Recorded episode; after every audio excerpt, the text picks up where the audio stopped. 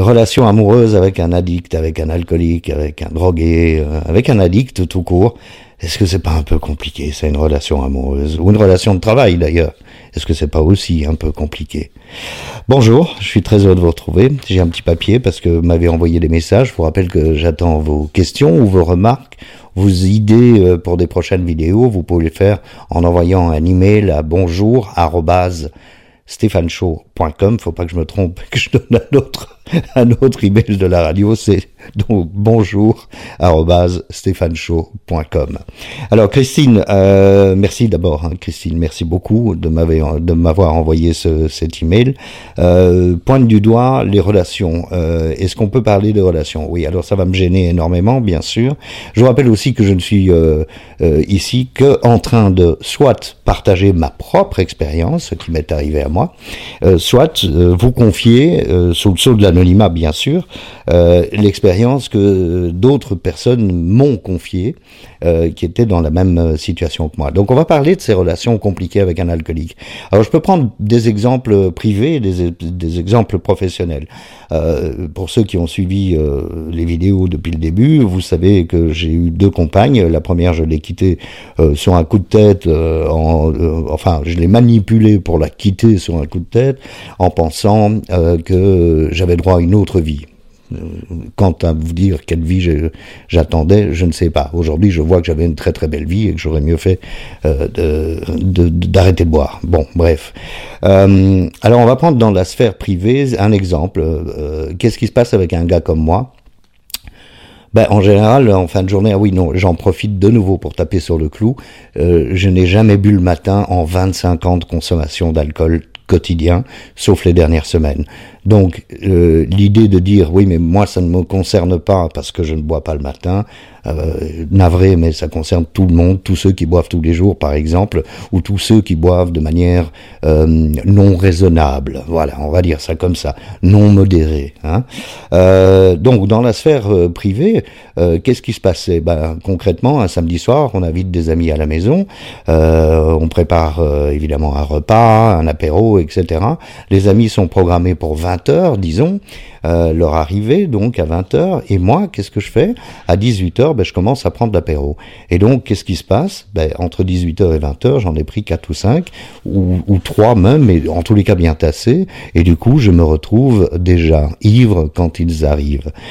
La suite de la soirée, ben, au début c'est l'ivresse euh, gentille, on va dire, et ensuite, même si je ne suis pas violent du tout, ensuite c'est quand même l'ivresse euh, et la controverse. C'est-à-dire que les sujets dont on parle à table avec les invités peuvent être des sujets qui prêtent à controverse. Et évidemment, j'ai toujours raison, j'ai une opinion bien bien arrêtée sur tous les sujets, et du coup j'emmerde tout le monde et ça se finit en dispute. Ça, c'est le, dans le, le- le cadre de la sphère euh, privée, on va dire. C'est ce qui peut se produire. Dans le cadre de la sphère professionnelle, euh, je redis que je ne buvais pas le matin, je n'étais donc pas euh, quelqu'un qui euh, euh, qui ratait euh, ses émissions, par exemple. J'étais présent, je travaillais euh, tous les jours jusqu'à quasiment la fin, mais la fin de la consommation.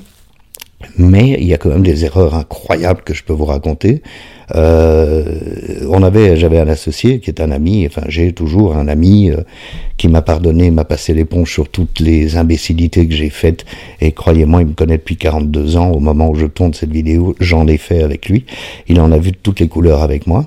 Euh, j'ai présenté mes excuses, hein, bien sûr, à tous les gens que j'ai blessés, à tous les gens que j'ai mis dans l'embarras euh, avec euh, avec ces 25 années de, de consommation d'alcool.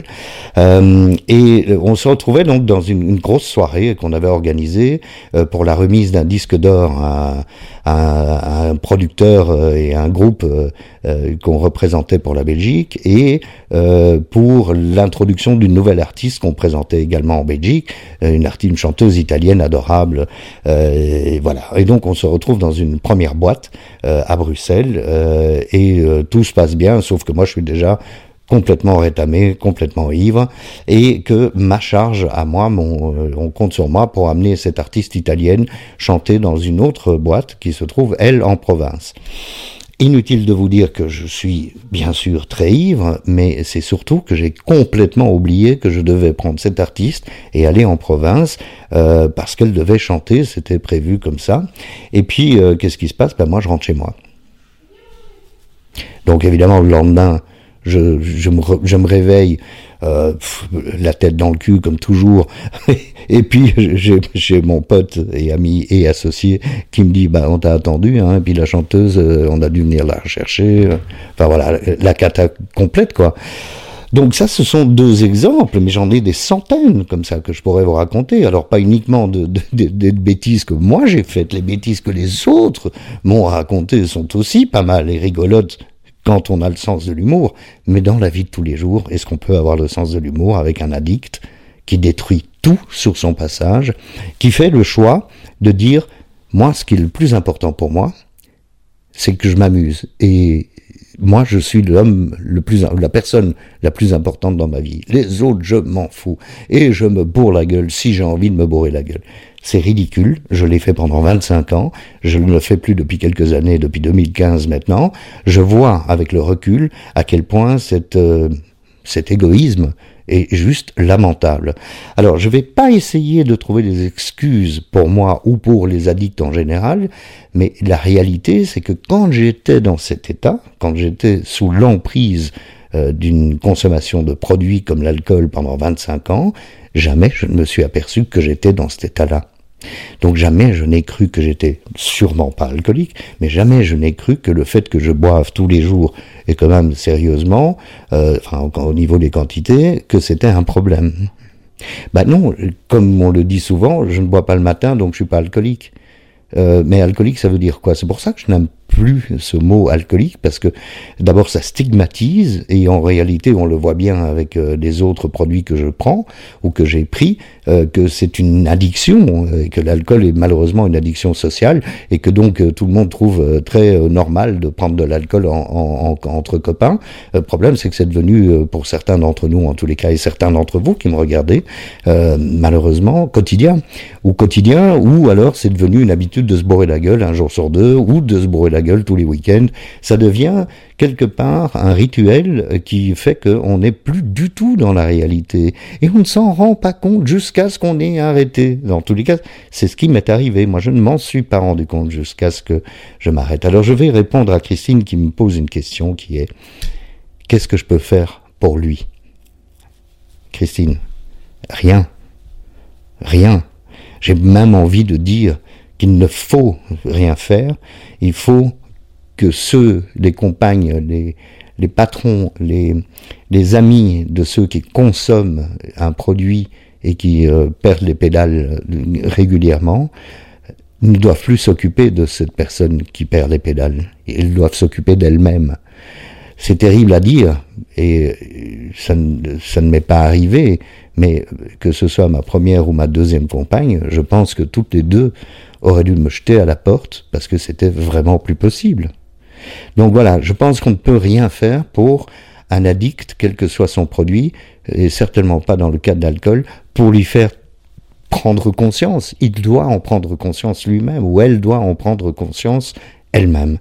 Tant que cette prise de conscience n'est pas, ne m'est pas arrivée, je ne peux pas vous raconter tout ce que je vous raconte, puisque je vous racontais l'inverse quand j'étais en pleine action et en pleine consommation.